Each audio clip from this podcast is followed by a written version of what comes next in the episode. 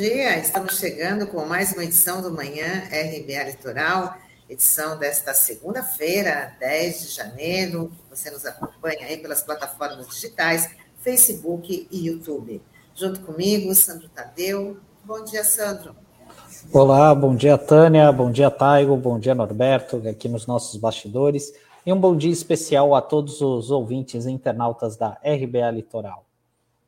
Bom, vamos para os nossos giros de notícia nesse início de semana.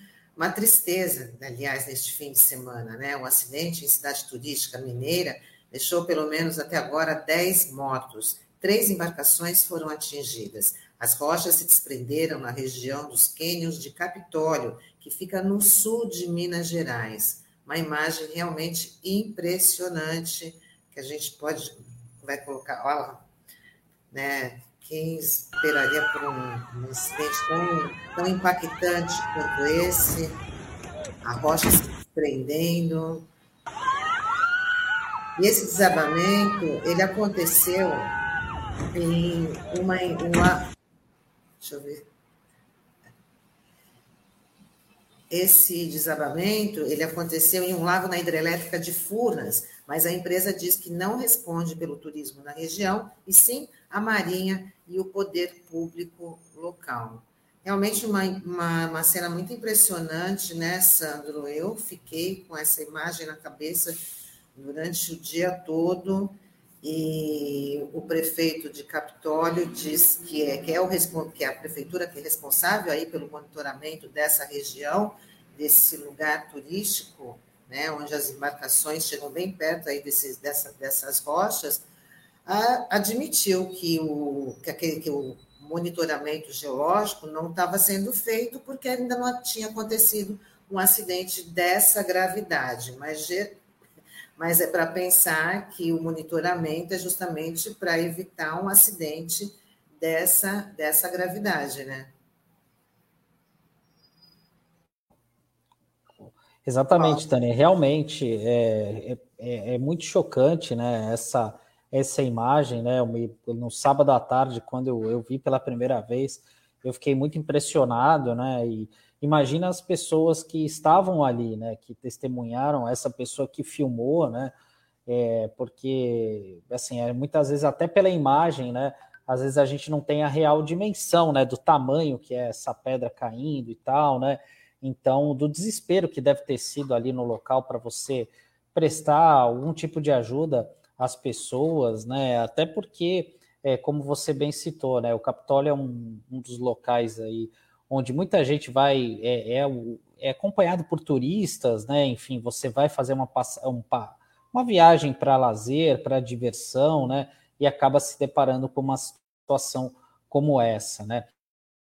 Fica é, o recado, né? Enfim, para as autoridades é, porque assim, agora também é fácil falar, né, como se fosse engenheiro de obra pronta, né, mas talvez devesse ter uma espécie de limitação ali, né, para as pessoas, até onde as embarcações podem ir, né, até para evitar ou minimizar o risco desse acidente, né, e pelo visto, né, Tânia, é, a gente deixa aqui os nossos sentimentos a todos os familiares que foram afetados, né, que perderam a vida é, nesse é, nessa tragédia em Minas Gerais, mas também vai ser uma outra briga de batata quente, é a responsabilidade em relação a isso, né? Porque como você mesmo pontuou, né?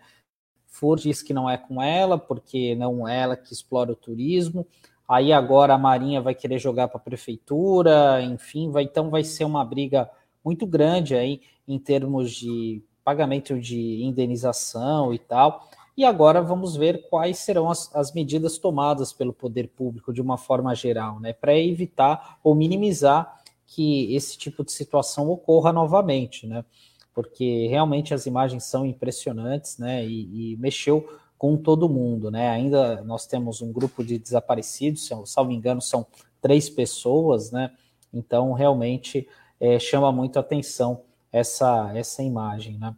Uma tragédia, Sandro, e lembrando que nesse, nessa região, em 2019, né, foi colocada uma regra de que o, o limite das embarcações que poderiam ali estar passando pelo local. Então, cada embarcação tinha um tempo de meia hora para ficar e os turistas não poderiam desembarcar, porque antes de 2019 tá, era permitido que eles descessem, mergulhassem, aí depois foi colocada essa regra, né, que eles não poderiam desembarcar, então só ali aquele turismo de contemplação mesmo, mas com, com limite de tempo. Mas o que não foi visto, né, pelo menos das informações dadas ali pela prefeitura até então, é que o, a questão da geológica mesmo, né, de como se as rochas estavam ali se movimentando, é uma região onde chove muito, a gente está vendo, além do, de, da questão da rocha ter se deslocado, né, a gente está vendo que Minas Gerais está sofrendo bastante com, com, com as chuvas, né, não, é, não foi só no sul, no, na cidade de Capitólio, outras regiões também, com alagamento, queda de barreiras, então, era devia ser uma lição de casa aí da, da do próprio poder público, né, para poder evitar essa tragédia, que infelizmente aí matou 10 pessoas. É, é Tani, e realmente, né, e, e, assim, eu vi até algumas pessoas comentando, né, com base é, num dos vídeos das embarcações, ah, porque as pessoas foram avisadas, o barqueiro foi avisado, o piloto da lancha, né? É, mas assim, a gente sabe que no ambiente aberto o, o som ele não ecoa assim com essa facilidade, né? É, que tem aqui, né? E muitas vezes ali é, é difícil você distinguir aquilo que é, é, enfim, o anúncio e tal, né? Então, realmente, às vezes eu acho que as, é, esse, esse, tipo de situação, né, chama muito atenção, né? Realmente foi uma tragédia, acho que não tem como a gente classificar outra coisa por envolver uma é, perda de vidas, né? Enfim, porque tudo que a gente, quando vai fazer uma viagem de lazer, é, de turismo, a gente quer se divertir, né? Nunca vai pensar no pior, né? Bom, e dando continuidade aqui, a gente vai falar é, sobre uma nota do presidente da Anvisa, o Antônio Barra Torres, que rebateu as falas do presidente Bolsonaro sobre a vacinação infantil. Em um dos trechos dessa nota pública, o Barra Torres pede ao presidente que não perca tempo em apresentar as provas contra a Anvisa e que determine imediata investigação policial. Caso contrário, que o presidente se retrate. E essa foi uma nota muito dura aí da Anvisa, né, em relação a, a esse posicionamento do presidente Bolsonaro, né, em relação a esse boicote à vacinação contra crianças, né, é, foi uma nota muito dura, talvez, é, acho que uma das, uma das mais fortes até hoje, né, de uma pessoa que foi nomeada por ele, né, é bom lembrar que o Barra Torres foi nomeado pelo presidente Bolsonaro. Ele não tem esse poder de retirá-lo do cargo, ao contrário de outros ministros, né? Ele tem um mandato a ser cumprido, mas certamente não deve ter gostado nem um pouco da nota do presidente da Anvisa, né? Que reagiu a esses ataques ao presidente Bolsonaro, inclusive feito a técnicos da agência, né? A gente tem que lembrar é, que no mês passado o Bolsonaro fez uma live pedindo que os pais deveriam saber quais eram os nomes dos técnicos da Anvisa que liberaram a vacinação para crianças é, de 5 a 11 anos. Né? Mais um absurdo, né? até porque a gente já falou aqui, já tem especialistas comentando, como o infectologista é, Ivaldo Stanislau, dizendo que a vacinação é, contra crianças, né, para crianças contra a Covid, já é uma realidade em outros países e é segura, né? Então a gente fica na expectativa que essas doses cheguem ainda, ainda nessa semana, provavelmente na quinta-feira, e que essa imunização comece o quanto antes aqui na, é, na nossa região. E a gente agradece né, que o general Antônio Barra Torres tenha realmente ficado do lado da ciência, porque ele, como foi indicado pelo Bolsonaro, ele também já participou, né, de, de manifestações, já participou ao lado do presidente de aglomerações, e agora né, ele está ficando do lado da ciência, e quem a gente agradece nessa né, Exatamente, Tânia. É o, o, Barra Torres, né? Que ele é oriundo da Marinha, né? Diferente do quadro de Bolsonaro. É, mas enfim, no início do governo ele até participou numa daquelas manifestações ao lado do presidente, né? Enfim, mas eu, e, a gente espera que finalmente o bom senso tenha prevalecido, né? E acaba sendo é, um conforto, né? Diante dessa situação que a gente vive com a Covid, com a COVID né? A gente está entrando aí é, praticamente no terceiro ano de pandemia, né? Que a gente tem visto, né? E pelo menos uma voz de lucidez, pelo menos na Anvisa, que é um órgão técnico e precisa agir dessa forma acima de tudo, né? Bom, ainda dando continuidade, aos poucos o orçamento secreto vai se revelando. Segundo reportagem do Estadão, a ONG do ex-jogador do Flamengo, Léo Moura, recebeu quase 42 milhões de reais. O dinheiro destinado para esta organização é bem superior aos repasses do governo para confederações de esporte olímpico. E vale ressaltar Léo Moura é bolsonarista e próximo de aliados do governo federal. Será que foi por isso que ele foi contemplado, Sandro? É, é muito provável. Opa! É muito provável que sim, viu? Porque o o Léo Moura, né? Ele passou por grandes clubes aqui do Brasil, né? Entre eles Palmeiras, Flamengo, uma infinidade deles, né?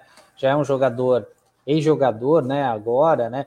E ele sempre foi ligado àquela chamada é, grupo evangélico, né? Ele é um grupo de jogadores que são evangélicos, né? E isso ajuda a explicar também um pouco dessa ligação, né? Porque o Alcolumbre ele tem uma ligação com esse segmento também, como presidente do Senado, né? O Alcolumbre, ele não é evangélico, né? Ele é judeu, inclusive deu essa, houve essa, essa questão, né? É, essa polêmica aí por conta da demora na sabatina do André Mendonça para o STF, que é evangélico, e uma outra pessoa também que tem indicado bastante, é, que indicou muitos recursos, né? É, para essa ONG é justamente o, o deputado Luiz Lima, que foi nadador, né, enfim, é esportista também é ligado ao presidente Bolsonaro, é um deputado federal do PSL do Rio de Janeiro, né? E, e realmente, né, chama atenção esses valores, né? Mas é algo que a lei permite, né? Porque você não tem um, limite, né, de recursos, né? Olha, determinada ONG ou entidade vai receber um X de dinheiro. Mas é estranho, né? Porque esse tipo de situação acaba se repetindo em âmbito local, por exemplo, é aqui nas câmaras municipais. Eu me recordo que é, há uns dois ou três anos, né, a Câmara de Guarujá estava direcionando uma grande quantidade de emendas parlamentares, né, que os vereadores têm direito para uma determinada ONG que era relacionada à área esportiva e tal. E isso deu bastante polêmica na época, dizendo que essa ONG não prestava o serviço adequado, né, ou pelo menos na forma que havia sido é, é, contratualizado, né? Enfim. E, e, esse valor né, chama muito atenção, né? Porque 41 milhões de reais, só para a gente ter uma noção, né? É, é, muito mais do que o governo federal passou, por exemplo, a Confederação dos de Esportes Aquáticos, né? Que foram 9 milhões de reais, para a ginástica, que foi 8 milhões de reais, o vôlei, 8 milhões de reais, e também o boxe, né? 7 milhões de reais. Então, chama muito atenção esse valor e isso fica de alerta aqui para a gente, né? Porque essa questão da em que pese, né, que seja um trabalho bem interessante aí que o Léo Moura faz aí com, com, crianças e jovens aqui do país, né? Mas é, chama atenção e isso precisa ser monitorado, obviamente, né? Bom, e dando continuidade aqui, a gente vai falar que a partir de hoje Santos já conta com mais um centro de atendimento para pacientes com síndromes gripais. Ele fica no Clube Atlético Santa Cecília, no bairro da Aparecida. A medida foi tomada devido ao aumento da demanda. E essa é uma medida importante aí tomada pela prefeitura, né? Porque no final do ano passado a prefeitura já tinha aberto um, um primeiro centro, né, de atendimento para pacientes com síndromes gripais, né?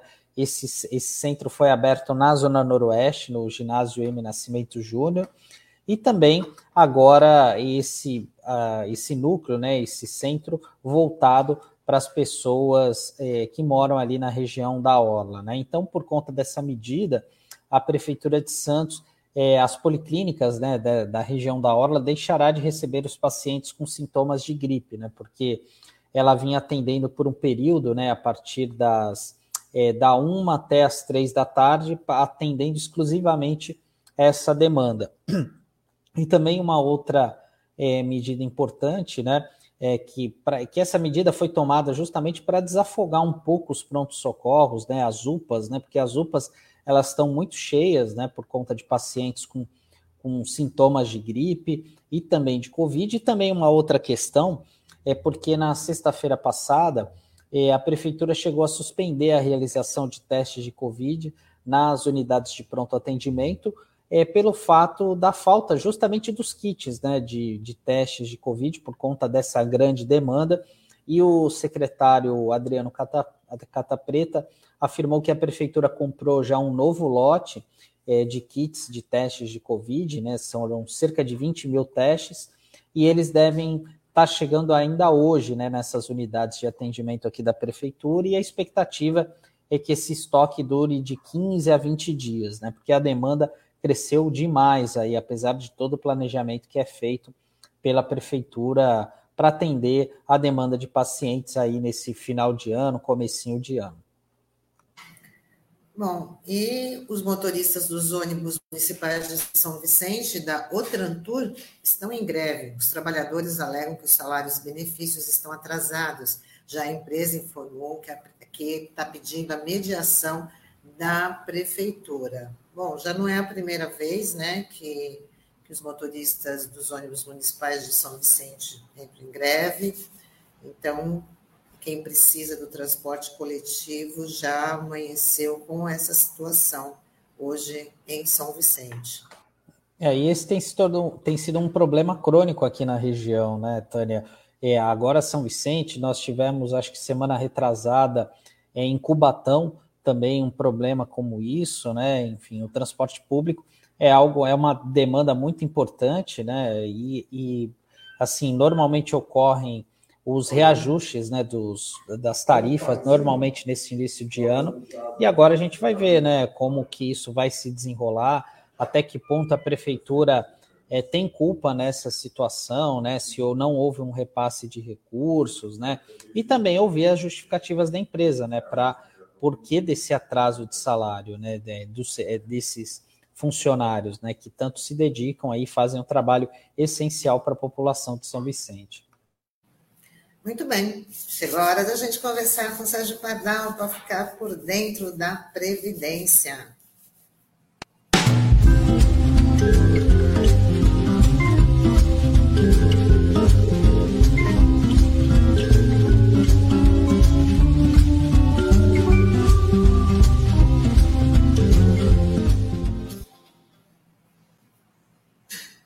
Bom dia, Pardal, seja bem-vindo. Bom dia, Tânia, bom dia, Sandro, bom dia, Taigo e todo mundo que está aí dando força, e bom dia a quem nos assiste e nos ouve. Muito bom dia, bem. Pardal. Então, Pardal, o assunto hoje é a contrarreforma trabalhista e previdenciária. Né? O que você tem para contar para a gente? Então, o que, que acontece? É, antes de mais nada, é bom a gente lembrar que tudo que está acontecendo hoje não é meramente a pandemia. São três décadas de neoliberalismo batendo feio. O que, que fez o neoliberalismo nessa montagem toda? Veja, do ponto de vista trabalhista, simplesmente foi tirando as garantias, foi inventando é, contratos tipo esse intermitente. Fica à minha disposição aí, meu filho, que eu, que sou patrão, mando e desmando a hora que eu quiser. Então, quando eu quiser, você trabalha e só ganha pelo que trabalhar. Pronto. Próximo da escravidão? Isso, isso mesmo. Pois bem, essas coisas todas foram acontecendo, aconteceu a terceirização, aconteceu a pejotização, aconteceu a precarização das relações de trabalho. E aí é bom a gente lembrar sempre: toda vez que as relações do trabalho vão para as cucuia, a Previdência vai junto. Sempre é bom lembrar. Previdência brasileira, ela é de caráter compulsório, está trabalhando, meu filho, tem que participar e é contributivo, mediante contribuição. Ora, evidentemente que as contribuições previdenciárias estão relacionadas é com o contrato de trabalho, é com aquele tal de salário, mesmo o contrato de prestação de serviço. É aí, é no contrato formal que sobrevive o seguro social. Não é em outra coisa. Então, é sempre bom, é sempre importante a gente destacar essas coisas. É, eles ficam dizendo por aí que o problema da Previdência é a jovem viúva, o problema da Previdência é, é gente ganhando muito, onde já se viu, né? Ganhando muito do INSS, só se for mágico. Então, evidentemente, o rombo efetivo da Previdência está na precarização das relações de trabalho. Pior ainda, cá entre nós, é nessa historinha é, é, da, da, desoneração de folha de pagamento. Né? Essa desoneração é outro dos absurdos. Tudo bem, nesse momento não tem como tirar, mas mais hora, menos hora, é preciso repensar esse tipo de coisa. Então, é isso que nós estamos discutindo hoje, tá bem? É a chamada contra-reforma. E não tem outro nome. Não é revisão, não é. Não, é contra-reforma. Exatamente isso é que deve, inclusive, nortear qualquer programa de candidato com dignidade e decência, tá bem? Então, isso está acontecendo agora é, é, na Espanha, mas vamos, vamos entender bem o que, que vai acontecer aqui no Brasil. Em primeiro lugar, vou falar de Previdência, que é a minha área, tá? A Previdência tomou três fortes pancadas só pensando em emenda constitucional. Não estou nem falando de mudancinha na legislação. Estou falando da emenda de 98, que mudou a função própria da Previdência. Né? Em vez da Previdência estar tá aí para garantir o segurado, para é, garantir o mercado de trabalho movimentando, para redistribuir grana pelo Brasil todo. Não! A função da Previdência agora é a garantia do seu próprio equilíbrio financeiro e atuarial. Aquela historinha é de atuário, né? É, eles pensam que são seguro privado. Não são seu seguro social. É assim que ele deveria ser. Bom, em 98 foi essa violência. E em 2003 foi a vez do servidor público, que apanhou que nem cachorro sem dono. Não teve muito o que pensar. Perdeu todas as relações que tinha com o último salário, perdeu a forma de contribuir, perdeu tudo. Hoje, o servidor público tem as mesmíssimas condições do regime geral. E aí, em 2019, com esse desgoverno é, é proto-fascista que está por aí, evidentemente a violência foi terrível. A reforma de 2019, a emenda 103, foi a maior violência que se podia esperar. E só não foi pior porque alguma mobilização existiu. O povo aqui lembra, aqui na região, por exemplo, teve grandes mobilizações, teve grandes debates, discussões científicas, e isso conseguiu pelo menos conter a chilenização que esse desgoverno queria.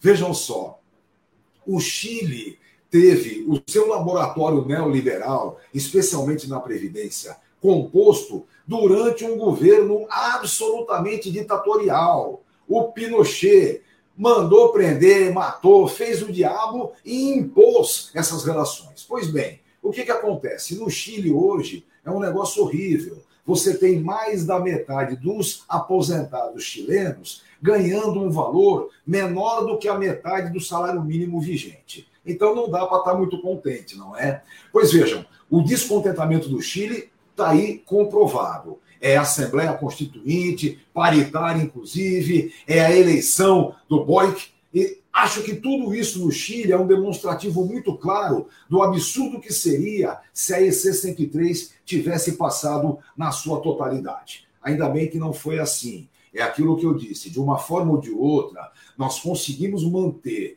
um sistema previdenciário que é quase secular, e essa manutenção nos permite recompô-lo. E aí é que entra a discussão do que se chama contra-reforma. Contra-reforma é a construção pós-pandemia.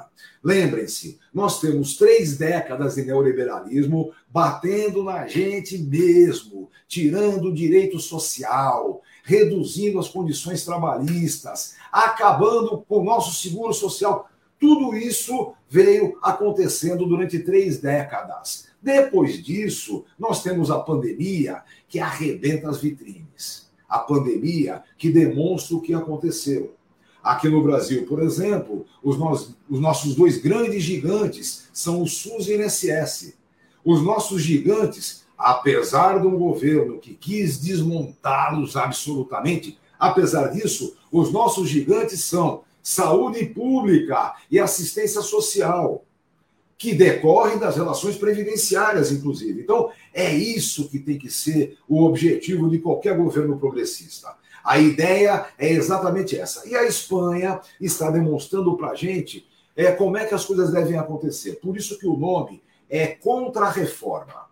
Nós tivemos reformas neoliberais que simplesmente achincalharam o direito social, reduziram essencialmente o direito trabalhista e, por consequência, não tinha como ser diferente, os direitos previdenciários. Isso, claro que arrebenta também com o poder público. Porque aquela velha historinha, nós já tivemos um tal de NPS que simplesmente é, é, financiou tudo que a ditadura quis. Ponte de Rio-Niterói, Binacional de Itaipu, a Transamazônica. Então, todo o dinheiro da Previdência servia para isso tudo. Por que, que agora eles acham que a Previdência é deficitária? Até porque é mentira isso, viu? A Previdência em si, o regime geral de Previdência, não é deficitário, mesmo nas condições atuais que nós temos colocados. Isso a gente sabe muito bem. Agora, nesta relação do dia a dia, evidentemente tem que se objetivar o que queremos. A gente tem falado bastante, esse vai ser um ano de muito combate, um ano de combate duro, não é combate pequeno, é combate duro. Não é meramente eleitoral, é também eleitoral. Temos que garantir o fim desse absurdo que está, infelizmente, nos governando. Agora, durante esse período, até o final do mandato dele, já que impeachment não me parece algo possível ou provável, até o final é preciso resistir. É preciso resistir no poder legislativo, é preciso resistir do ponto de vista judiciário, com as ações necessárias, atuando como estamos fazendo, porque senão esse imbecil vai detonar o Brasil todo e não vai ter governo que o revigore. Então, primeira coisa importante é isso: temos que ter a resistência. Em segundo lugar, se a nossa ideia é a contra-reforma, nós temos que eleger presidente da República, sem dúvida, mas temos que eleger senadores e deputados federais que efetivamente tenham compromisso com a contrarreforma.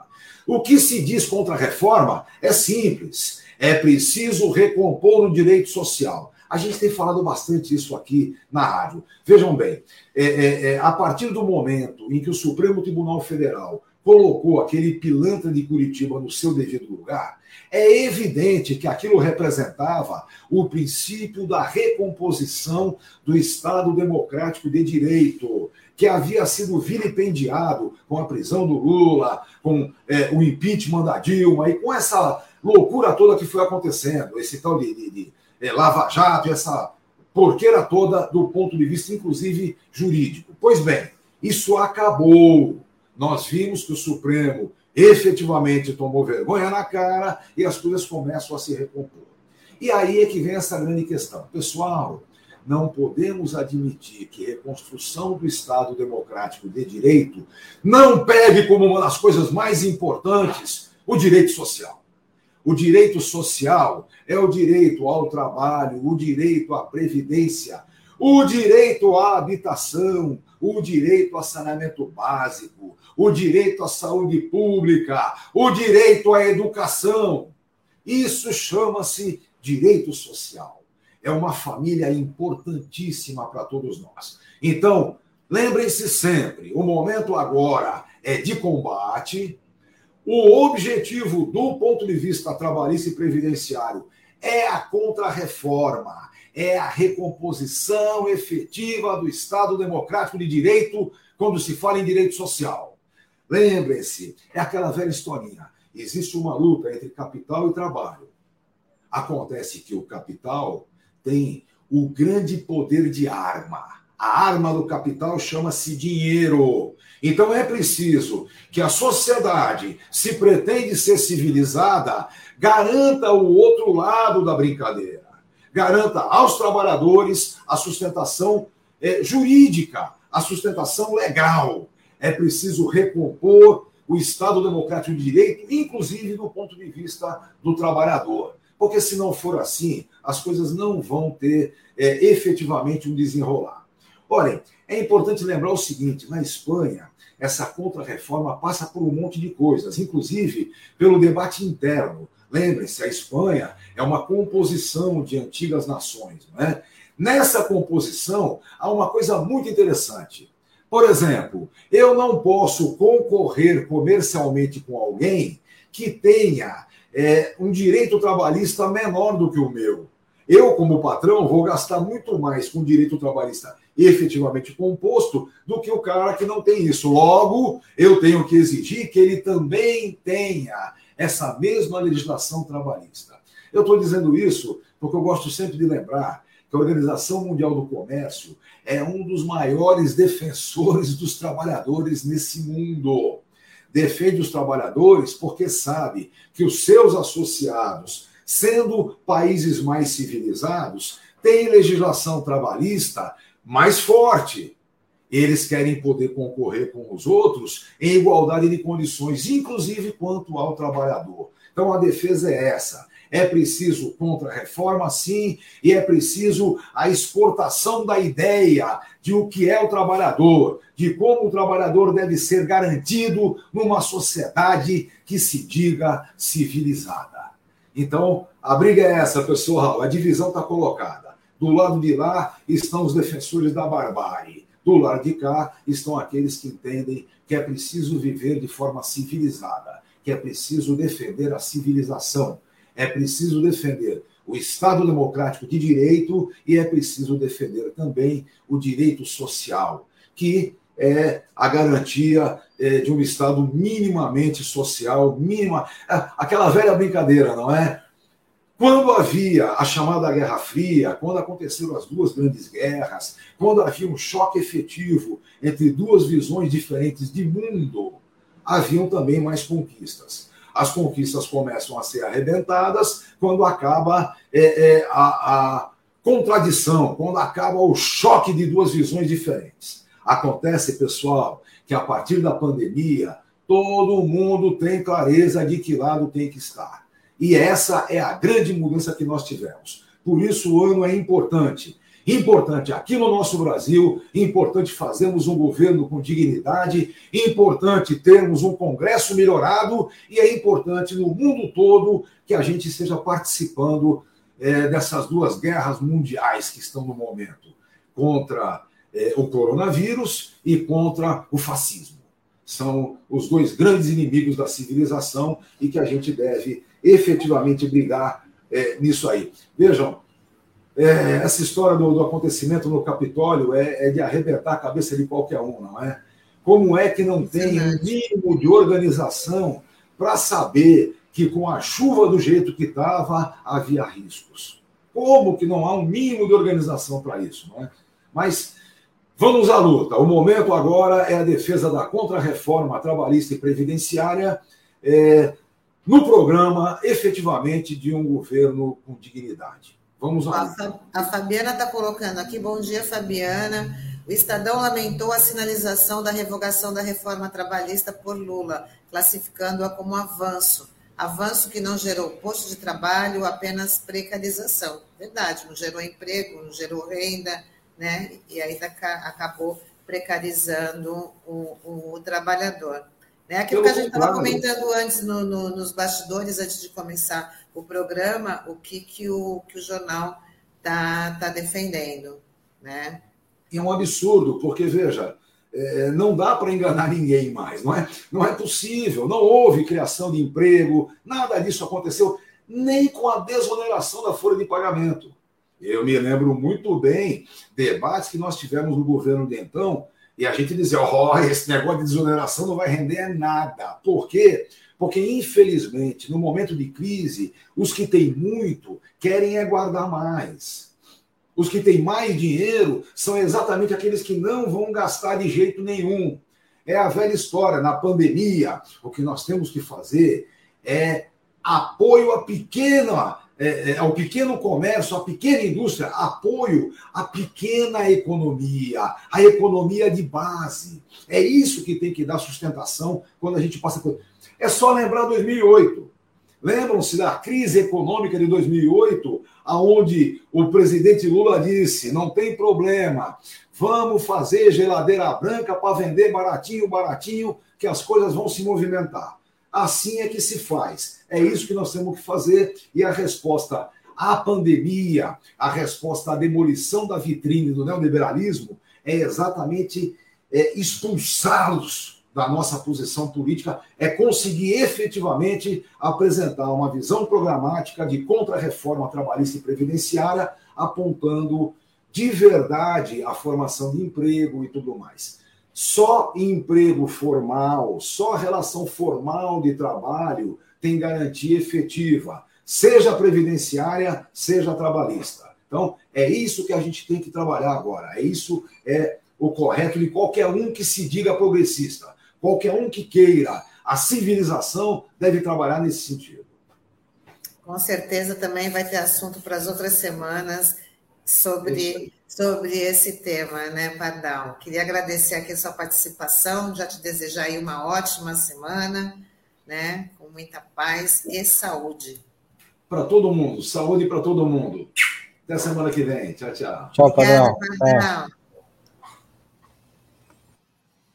Bom, Sandro, hoje a entrevista é com a presidente do Centro dos Estudantes de Santos, Aline Cabral, que vai falar aí sobre as comemorações de 90 anos, hein? 90 anos do SES. Vamos embarcar, Aline, e conversar com ela.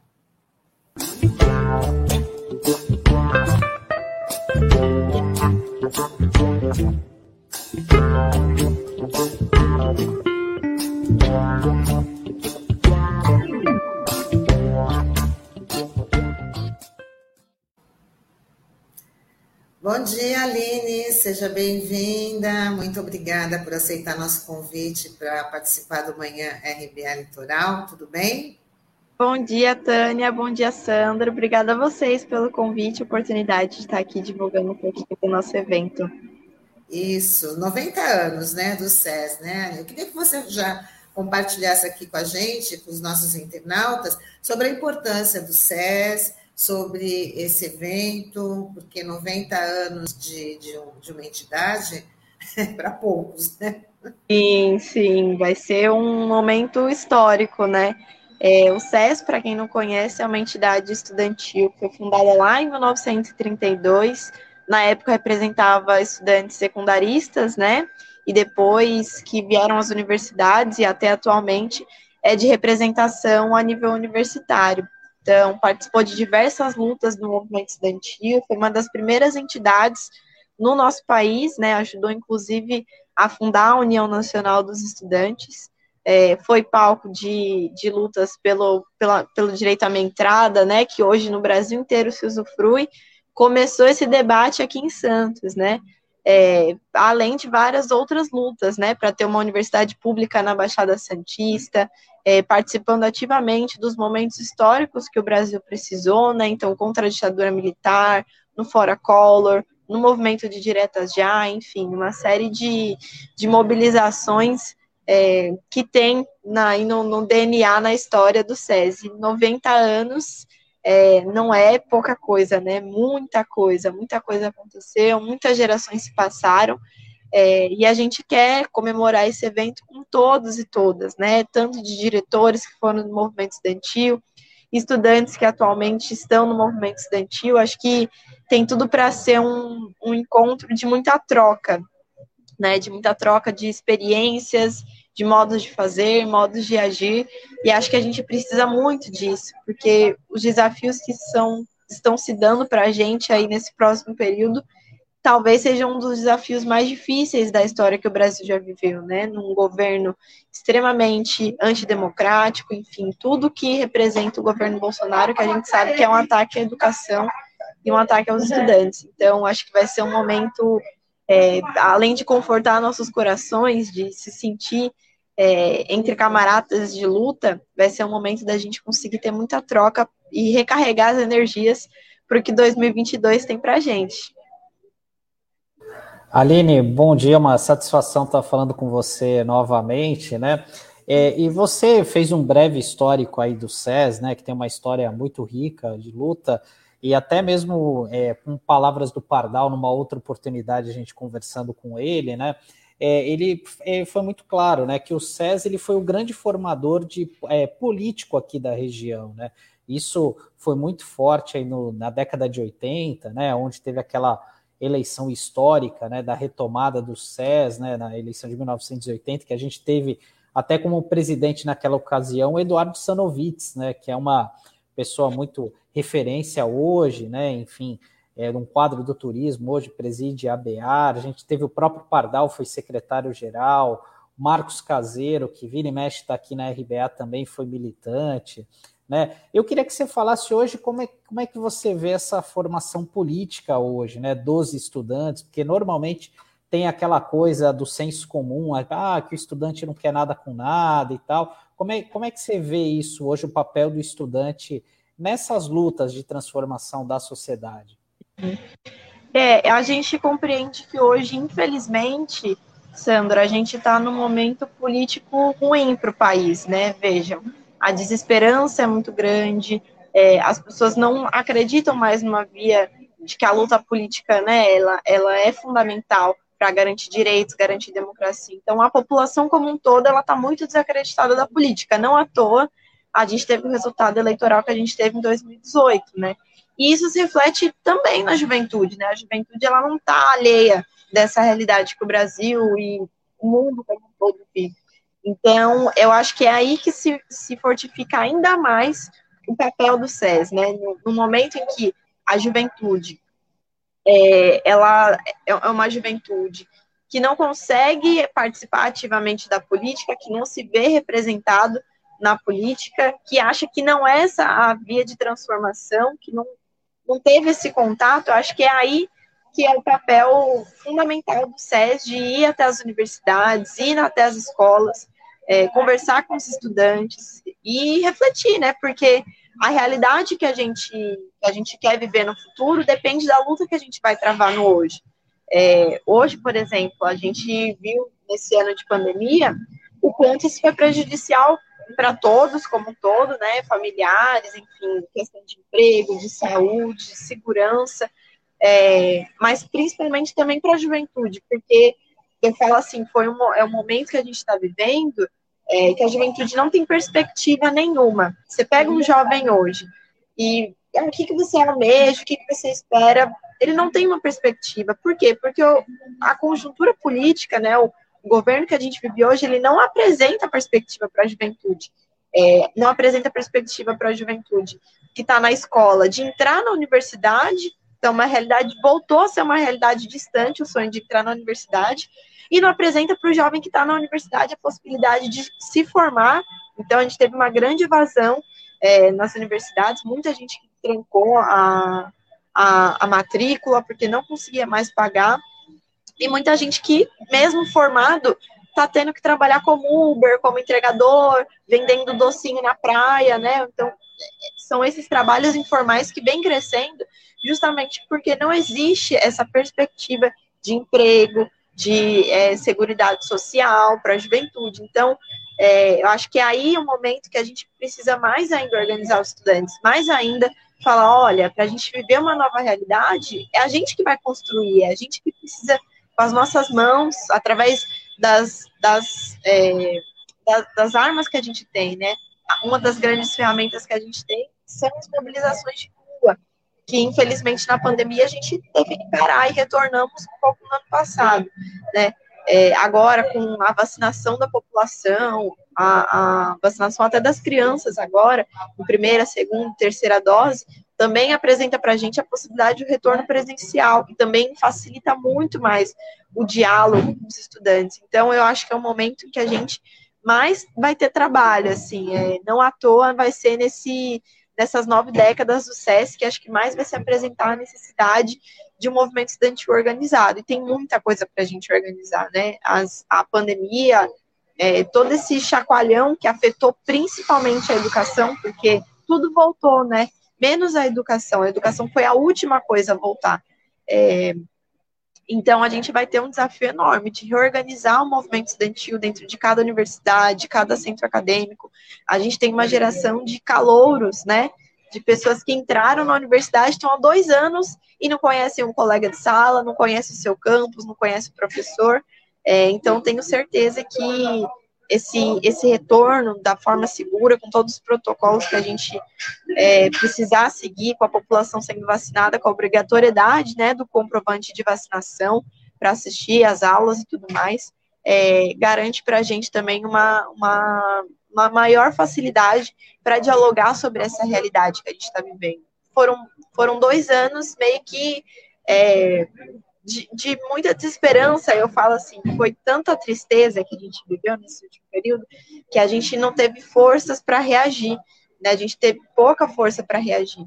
É, e eu fa venho falando que esse ano é um ano que a gente precisa transformar o nosso luto em luta, né? Vai ser um ano decisivo, não vai ser fácil derrubar o Bolsonaro, eu não acho que ele está praticamente fora da jogada, acho que ele tem tempo suficiente para vir com artimanhas, enfim, ele é antidemocrático mesmo, então ele pode mesmo tentar é, novos ataques à democracia, né, novos ataques ao processo eleitoral. Então, a gente precisa estar reunido com a juventude. Eu tenho muita esperança de que esse 2022 a gente vai conseguir é, trazer a juventude, trazer os estudantes para o que é um sentimento que a gente tem, acho que todo mundo que viveu outras épocas, né, do Fora Collor, as grandes mobilizações o movimento estudantil era gigantesco. Acho que a gente vem nesse momento para construir é, esse novo levante né, dos estudantes da juventude. Bom, Aline, falando assim em, em, manifestações, mobilizações, o movimento estudantil ele também foi protagonista junto com os movimentos do, dos trabalhadores. Né? Se juntaram, teve até aquele slogan, estudante junto, junto com o trabalhador nas, nas manifestações de, de maio, de junho, né? Então, o movimento estudantil ele, ele foi muito importante ali para engrossar essa, essa mobilização. E eu queria saber, assim, como é que o SES, ele é, mobiliza ou é, interage junto com, com sindicatos, movimentos sociais, se tem essa interação, se tem essa convivência, ou não apenas no dia das mobilizações. Uhum. Não, nós temos um contato ativo, né? Eu, eu costumo falar assim que o SES ele tem o papel principalmente também de ser conciliador, né, do, do movimento social aqui na, na nossa cidade.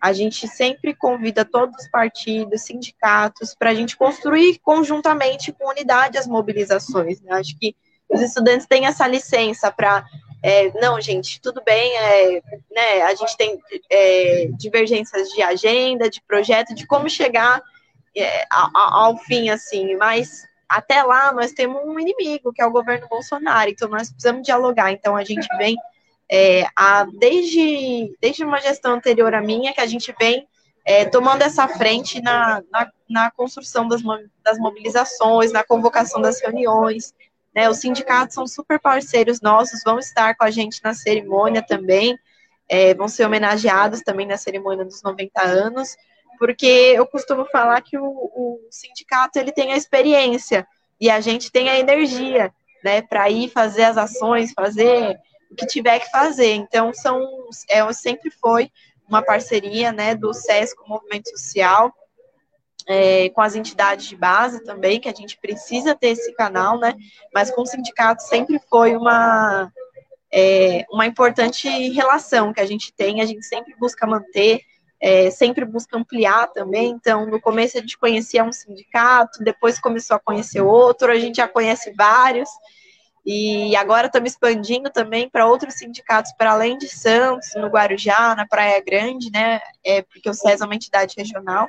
Então, a gente também vem cada vez mais é, ampliando a atuação do SES. Isso também amplia a responsabilidade, né? A responsabilidade é, dessa nova geração vai ser maior do que há duas gerações atrás, porque é um SES muito mais ativo, é um SES com muito mais respaldo na sociedade. Hoje, é, a gente é conhecido amplamente na cidade, assim, tem um, um jovem, um estudante que nunca ouviu falar do SES, né?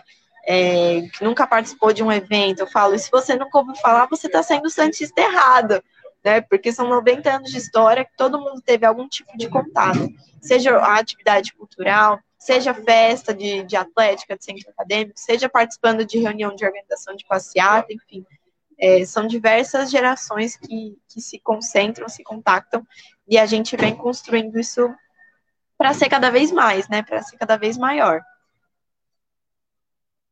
Aline, eu queria te perguntar também sobre uma, uma, uma luta histórica aí do César para é, reaver a posse né, do imóvel ali da, na costa, onde é a sede, né? Porque essa é algo que ainda não foi resolvido, né? Porque é só para a gente fazer um breve histórico, né? Por conta da ditadura militar, né? Várias entidades estudantis é, sofreram uma espécie de intervenção, né? E ali o governo federal acabou tomando, né? A sede do SES em dezembro de 68, depois foi repassado à Universidade Federal de São Carlos, inclusive ali, é, durante alguns anos, funcionou aquele o antigo projeto Rondon e depois é, foi é, retomado, né? O SES retomou o imóvel, mas ainda não tem no papel passado. Eu queria que você falasse como é que está essa mobilização, essa articulação aí com as autoridades para refazer, né, para essa reparação histórica aí em relação ao SES.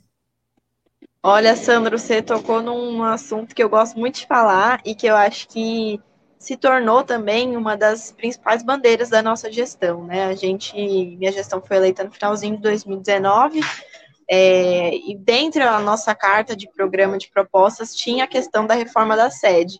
Então, a gente veio fazendo checklist, né, nas reuniões de balanço, ó, as coisas que a gente já fez, falta isso daqui da reforma da sede, a gente precisa dar uma atenção é, que eu acho que tem, tem a ver com um processo muito amplo, a longo prazo e que necessita de várias mãos. Então, é, a gente saiu do campo é, abstrato, vamos dizer assim, de ah, a gente precisa reformar o César, aí a gente vai, pinta uma parede, conserta uma tomada, nananã, e a gente conseguiu transformar isso em um projeto com prazo, metas e objetivos, né? Curto, médio e longo prazo. Então, hoje, é, a gente, vou dar até um spoiler aqui, né?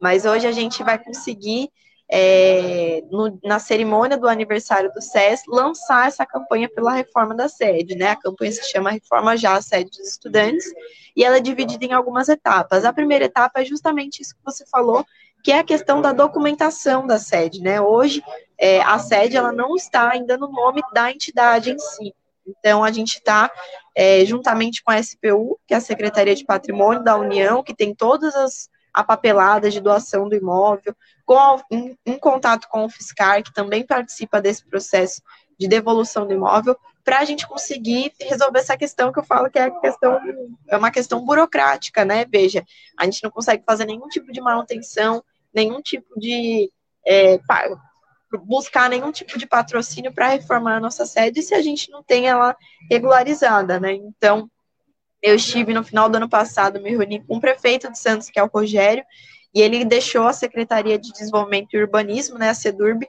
à disposição é, para ajudar nessa, nessa questão documentacional. Então, a própria SEDURB, é a Carla, inclusive, muito obrigada, Carla, ela já reuniu toda a relação de documentos, reuniu com a SPU, é, para a gente conseguir a isenção do ITCMD, que era um, é um imposto que a gente tem que pagar, imposto cartorial, e que era custava muito caro. Então, há cerca de uns cinco anos atrás, a, na gestão do Tarcísio, inclusive, tentou-se reaver o imóvel, né? Tentou-se resolver essa questão burocrática. Mas o processo ficou parado porque teria que pagar uma taxa que na época era em cerca de 40 mil reais. Né? Hoje seria muito mais essa taxa cartorial. hoje seria muito mais essa taxa. Então, a gente conseguiu é, relacionar a documentação para a gente conseguir essa isenção. Estamos correndo atrás de tudo para que a gente consiga fazer é, a, a para conseguir para conseguir reater o imóvel. Né, finalizada a parte da burocracia, né, da, da, documentação do imóvel, a gente quer realizar um concurso de arquitetura com os estudantes de arquitetura, engenharia, é, para pensar um novo projeto para a sede do SES, né? Então, projeto vencedor, veja, o estudante já sai com um projeto é, que, pô, entra por portfólio dele, envolve as universidades, envolve os estudantes, e a gente coloca os estudantes participando do processo de construção da nova sede. E aí, a última etapa, que é a reforma propriamente dita, né? Com projeto em mãos, orçamento em mãos, é atrair os parceiros, atrair empreiteiras, enfim, prefeituras que possam se envolver na reforma da sede, para que a gente tenha aí a configuração de um novo espaço para a juventude, né? Que a gente preserve a nossa história, mas que a gente tenha condições estruturais mínimas, que infelizmente a gente não tem hoje, né? Hoje, infelizmente, a sede está com problemas estruturais muito grandes. Então, a gente precisa, de fato, é, encampar de uma forma urgente essa campanha pela reforma. E aí a gente vai estar tá lançando no dia 15. Estou muito ansiosa para isso, inclusive. Bom, Aline, a gente está chegando aqui no final da, da, nossa conversa, mas eu queria que você falasse, né, reforçasse aí como é que vai ser essa comemoração dos 90 anos do SES, né, como é que vai ser, quem vai participar, como é que está sendo organizado, o local, né, o horário, né? Uhum. Ó, a nossa cerimônia vai ser no dia 15, é no sábado que vem, é, é às 19 horas, lá no Teatro Municipal. Para participar, a gente pede que o pessoal se inscreva através do formulário que está no bio do nosso Instagram, que é SES Underline Baixada. Então lá você se inscreve, a gente vai entrar em contato para saber como retirar o convite. Cada convite, como será um evento também de arrecadação, Cada convite tem o um valor de 50 reais a inteira e 25 reais a meia, né? Então a gente combina com o pessoal de entregar antes o convite, ou a gente já coloca o nome na lista e a pessoa pega o convite lá no dia. É importante levar a carteirinha de vacinação completa, com primeira e segunda dose, é, documento com foto, só entra com vacinação completa para quem não tem, não tomou as, as, duas doses. Tem que levar um comprovante de PCR negativo de até dois dias é, e o documento com foto para adentrar. É obrigatório o uso de máscara, a gente lá vai seguir todas as medidas de segurança também. E o evento ele vai contar com uma programação bem legal. Então a gente inicia é, com uma homenagem aos ex-diretores e ex-presidentes do SES, né? Para fazer esse resgate histórico Vamos convidar as prefeituras, parlamentares, é, secretarias para assinar um documento é, em, em, responsabilidade, né, um documento em apoio à pauta da reforma da sede do SES, já que a gente vai lançar essa campanha lá, e também vamos prestar homenagem aos centros acadêmicos e às atléticas, entidades, enfim, é, do movimento universitário e do movimento secundarista, como os grêmios estudantis, que foram tão aguerridos nesse momento, né, e que vão ser os principais parceiros nossos é, para construir essa luta daqui para frente. E aí, fechando esse, esse bloco de, de homenagem, de, de, comemoração, a gente vai encerrar o evento com a, com a, apresentação do espetáculo de teatro musical 1964, Canto Calado, que fala sobre a ditadura e o movimento estudantil. Então, acho que tem tudo a ver, assim, né? E vai ser bem legal. É um evento aberto, todo mundo pode participar. A gente só precisa, de fato, fazer essa inscrição através do link de formulário, porque são convites limitados, né? Porque a gente não quer promover uma grande aglomeração, o teatro tem é, vagas restritas também, então precisa entrar em contato, se inscrever para e para conseguir comprar o seu convite também. Então, só reforçando aí, dia 15, sábado, às 19 horas, no Teatro Municipal de Santos. Muito bem, o Tiger já colocou aqui a, a data, já está aqui na nossa é, é, escrita aqui. Então, César Underline Baixada. Isso. E, Sandro, tem mais alguma pergunta para a Aline? Tem uma participação da Cidinha também, né? Depois a gente pode ler. Não, era, não, era só isso. Parabenizar aí a Aline aí pelo, pelo SES, por estar à frente do SES nesse momento tão conturbado, né? E que possa é, que é, esse imbróglio aí que já se arrasta há alguns anos, né, sobre essa questão do imóvel, possa ser solucionado, né? Porque a partir disso daí a gente consegue viabilizar melhorias no local, né? Como você mesmo bem citou, né? Esse é um, é um plano aí da meta de vocês e a gente faz é, fica aí na torcida, né, para que tudo, tudo dê certo, né? Sim, tenho muita esperança. Nosso objetivo, assim, é conseguir avançar é, o máximo possível nesse plano de metas e até esse ano conseguir startar a reforma da nossa sede. Ó, a Cidinha está dando parabéns ao SES pelos 90 anos, falando que é um importante espaço de organização da juventude estudantil. E o Caio Yuji fala parabéns pelos 90 anos do SES. A Aline é uma excelente presidente para os estudantes. Viva o movimento estudantil. E a Cidinha volta a falar que contém, com, contem com o Fórum da Cidadania de Santos para colaborar com a campanha de recuperar a sede do SES. Ai, obrigada, gente. Eu acho que esse é o espírito. Vamos reunir muitas mãos é, para reconstruir aí uma sede, um espaço que seja também para todos, né? Acho que é um importante palco de mobilização para todo, para o movimento social, para a juventude, enfim. Acho que vai ser bem legal. Então, conto com vocês no dia 15. Muito obrigada, viu? A gente que agradece, Aline, sucesso aí na, na sua gestão e um ótimo evento no próximo sábado. Obrigada, um bom Obrigada, dia. Boa semana. Para vocês também. Tchau, Aline, até a próxima. Bom, chegamos ao fim da nossa edição do Manhã RBA Litoral, desta segunda-feira, 10 de janeiro, né? Mas a gente está de volta amanhã, né, Sandra? Isso aí, Tânia. A gente se vê amanhã. Obrigado pela audiência, por tudo e boa semana a todos. Boa semana. Tchau, tchau, tchau e até amanhã.